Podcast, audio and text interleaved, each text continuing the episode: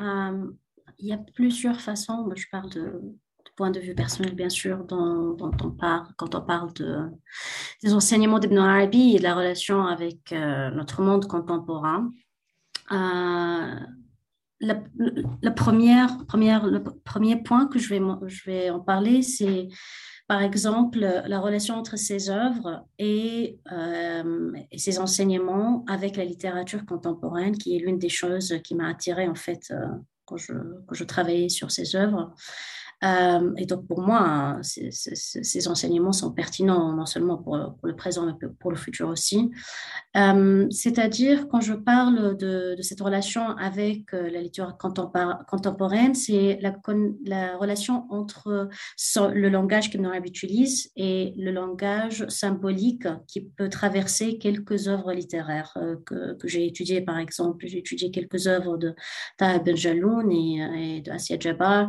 Et dans, dans, l'un de ses œuvres, euh, euh, Jabbar, euh, Assia Jabbar, elle parle dans Vaste la prison de, la narratrice, comment elle a été influencée par Ibn Arabi. Et là, j'ai trouvé beaucoup de similitudes avec le langage soufi dans son œuvre. Par exemple, le langage du cœur, le passage entre les sept étapes, la transformation intérieure, etc. Donc là, c'est une façon d'étudier Ibn Arabi avec la littérature contemporaine. Euh, une autre façon que, dont je vais parler aussi, je vais être brève, c'est que je dirais que hum, l'une des choses qu'on fait dans les, dans les cours de, la Société Ibn Arabi, qu'on fait de, qui fait partie de du programme d'éducation, c'est qu'on essaie de voir comment, euh, à travers les enseignements d'Ibn Arabi, on apprend à s'engager avec l'imagination, avec la créativité de son œuvre.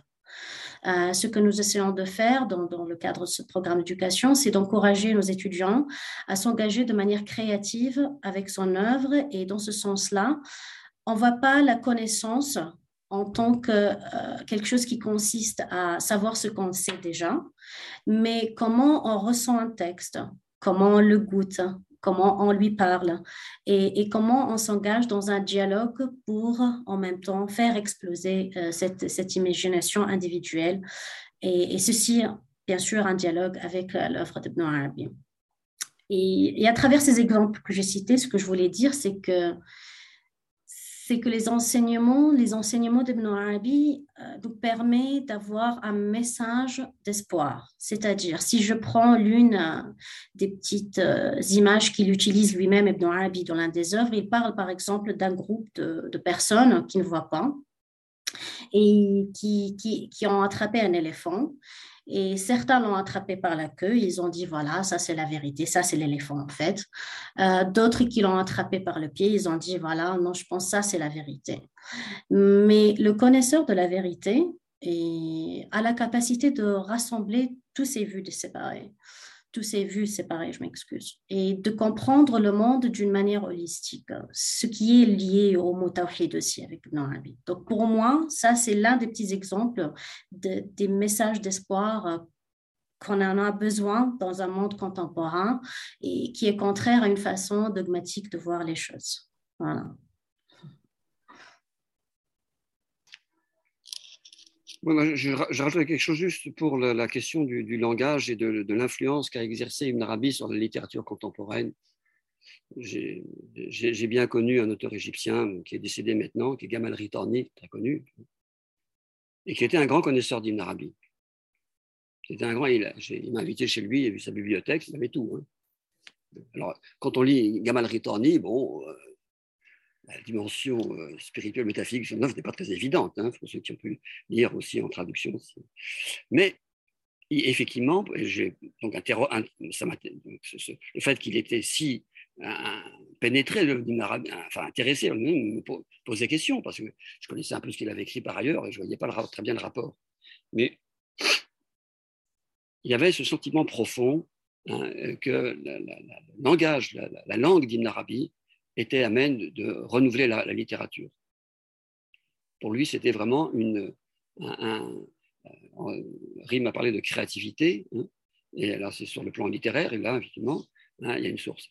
Et, je renverrai aussi Euh, et je pense qu'il y a quelqu'un qui a été très sensible à cet aspect-là, alors qui, elle, est vraiment engagée à la fois dans le d'Ibn Arabi, mais aussi dans la pratique spirituelle, qui est notre euh, sœur, Surat Hakim, a un, ouvrage qui s'appelle Miraj el-Kalima. Miraj el-Kalima, hein, l'ascension de la parole, hein, et qui, est, qui montre comment le, le vocabulaire d'Ibn le fait qu'il a inauguré beaucoup de termes, il a ajouté Hein, il a enrichi le vocabulaire du, du de manière remarquable, euh, par justement cette euh, inspiration euh, du langage. Voilà, donc il y a cet aspect-là. Bon, mais ça, c'était pour aller juste dans le sens de ce que Rim disait, qui, qui, et auquel, et qui est quelque chose qu'on peut partager, si vous voulez, entre le monde arabe, si vous voulez, et peut-être l'Occident. Mais du point de vue de, notre époque contemporaine, ce qui me semble remarquable, si vous voulez, c'est que euh, dans l'œuvre d'Ibn Arabi, euh, c'est que quelqu'un qui nous ramène constamment au Coran et à la Sunna, au Hadith. Et, et c'est pas, et, je pense qu'il est, de ce point de vue, comme tous les grands maîtres spirituels de l'humanité.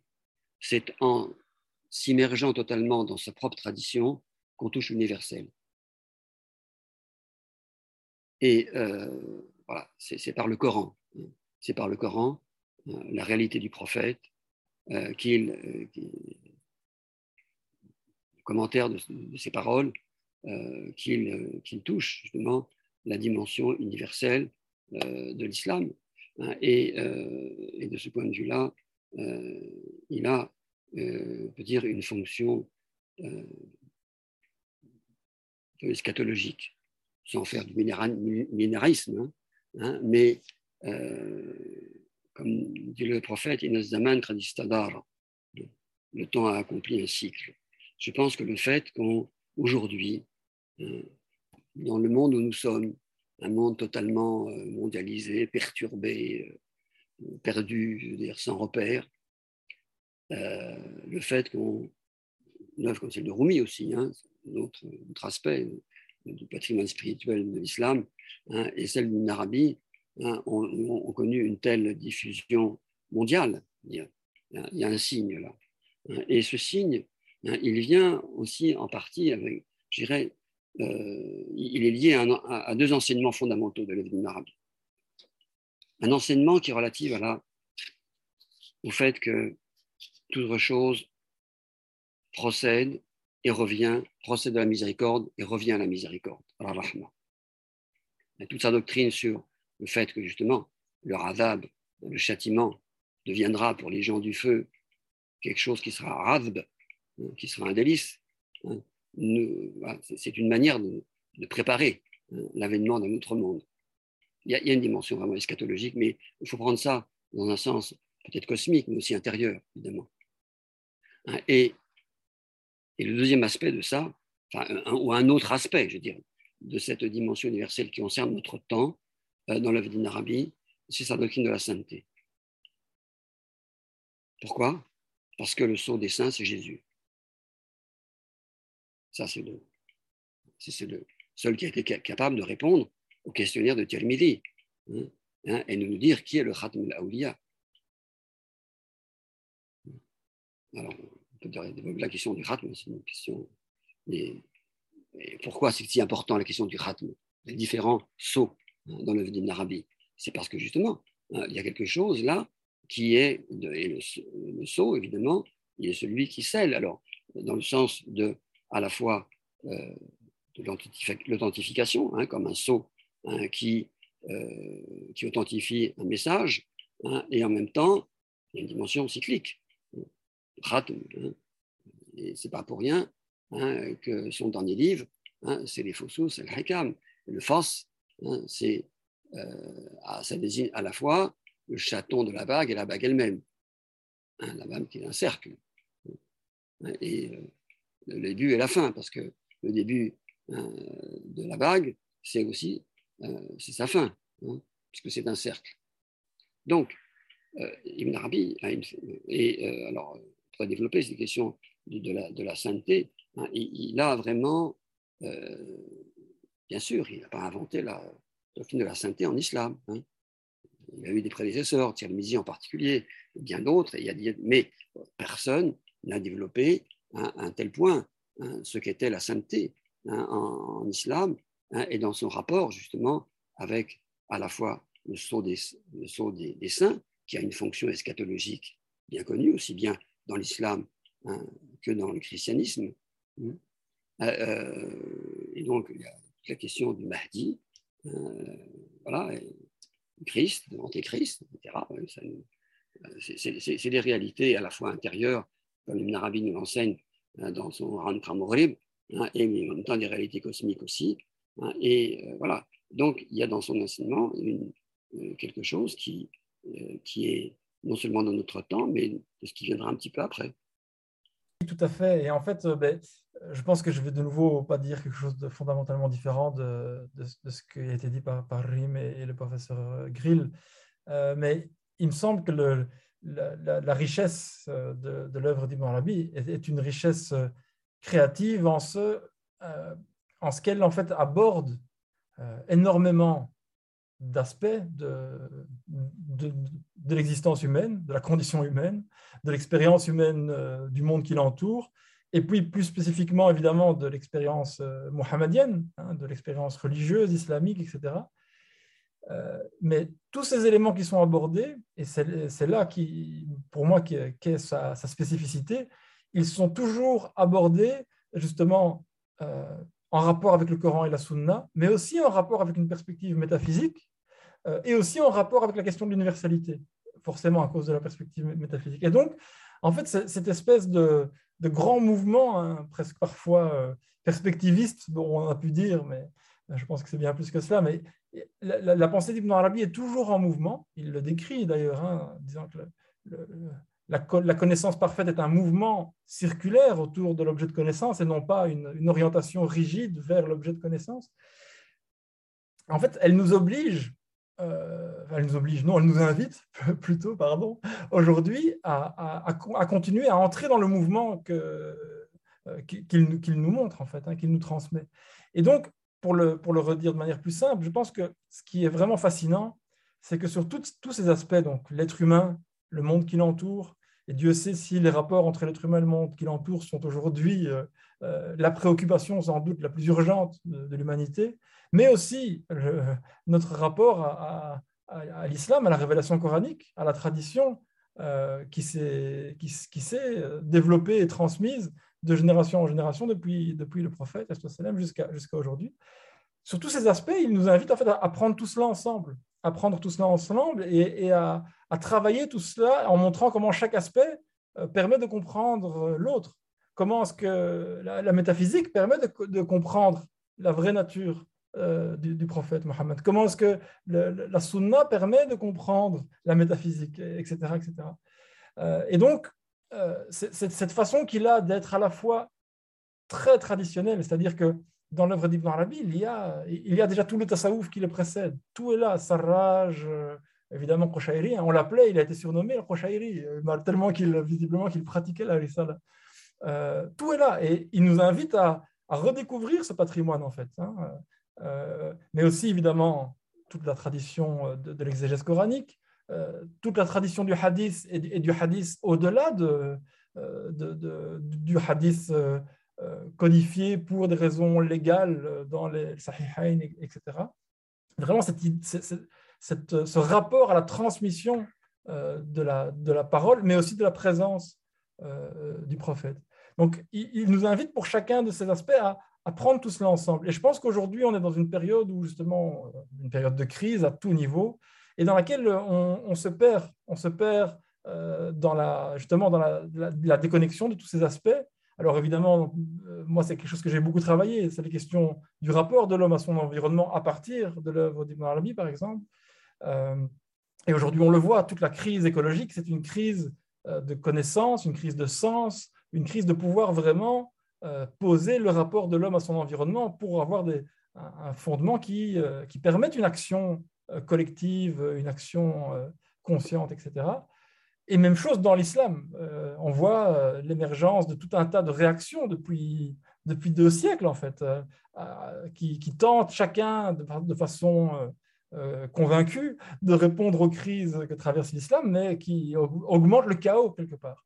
Eh bien, ce que Ibn Arabi nous permet de faire, c'est de reprendre une perspective comme la, comme la, la dirime aussi holistique, hein, de, de, reprendre une perspective qui n'a pas besoin de, Hein, comme, comme, certains voudraient, de se débarrasser du hadith pour avoir un rapport purifié au Coran. Non, pas du tout. Qui n'a pas besoin d'abandonner toute la tradition du fiqh pour euh, euh, reformuler un nouveau fiqh, mais qui, qui va au, contraire s'inscrire dans, dans, dans, une tradition vivante qui est toujours, qui doit être, parce qu'elle est tradition, parce qu'elle est vivante, toujours créative, toujours euh, en train de, de se repenser elle-même selon le changement de ses, conditions.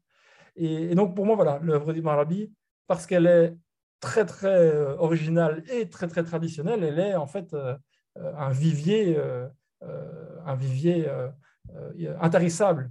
Et, évidemment, évidemment que le rapport avec l'idée du scellement, de la khatmiya, il me semble il me semble tellement patent en fait.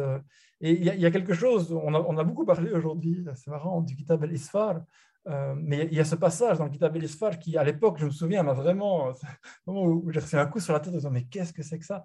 Ce passage où Ibn Arabi nous dit avec le, déploiement hein, de, l'histoire humaine euh, et, donc de, la création de la manifestation, euh, va venir en fait plus de connaissances. Les, êtres humains des derniers temps auront plus de connaissances qu'au début, mais ils auront moins de, moins de capacité de réalisation.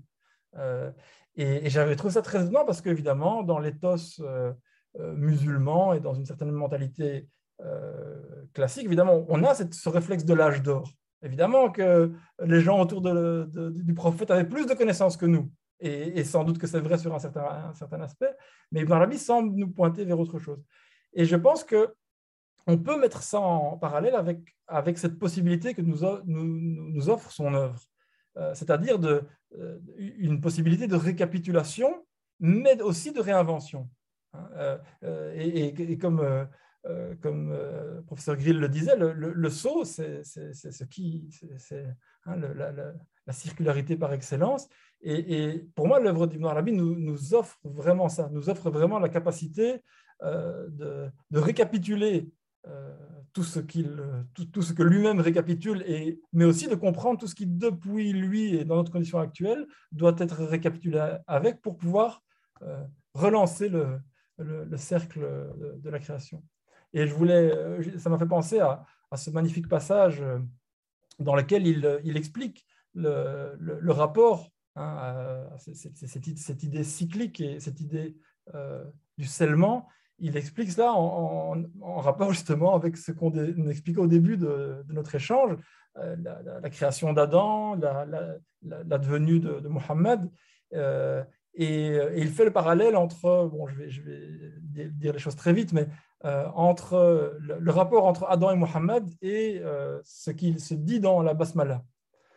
Évidemment, il y a la notion du mime. Hein, le, nom de Adam termine par un mime, le nom de Mohammed commence par un mime, c'est toujours cette idée du, cycle, mais dans la, basmala, la, basmala Bismillah ar-Rahman ar-Rahim, en fait, tout est dit de façon synthétique lorsqu'on dit Bismillah. Euh, bismillah pointe vers l'ensemble, comme on sait, le nom Ismail Jami, il, pointe vers l'ensemble des noms. Mais la basmala, en fait, vient énoncer, préciser Ar-Rahman Ar-Rahim et vient euh, vient nous donner le, sens, euh, le sens du nom Allah. Entre guillemets. Il est Ar-Rahman Rahim. Il vient nous donner une orientation euh, du nom Allah. Et, et nous dit-il, c'est la même chose avec la, venue de, de Muhammad, qui est Ar-Rahim, évidemment, hein, et, Adam, qui est celui qui a reçu les, les, asma, donc qui est le Bismillah, hein, qui a reçu l'enseignement des noms. En fait, tout est contenu en, en potentiel dans, l'être humain adamique, mais le sens de l'être humain adamique lui-même, euh, l'accomplissement euh, de la miséricorde, comme l'a bien dit euh, le professeur Grill, n'a lieu que plus tard par l'advenue de, de, Mohammed ibn Abdillah. et donc, je pense que voilà, aujourd'hui, ce, ce qui est vraiment pour moi assez, assez incroyable, c'est que non seulement Ibn Arabi a existé, ça je trouve ça vraiment assez incroyable, qu'un être humain comme ça, qu'une œuvre comme ça existait, c'est vraiment fabuleux, mais qu'en fait aujourd'hui, on, a cette œuvre et elle, nous permet sans doute de, comprendre hein, et d'envisager énormément de choses qui n'ont peut-être même pas encore été comprises, envisagées avant nous.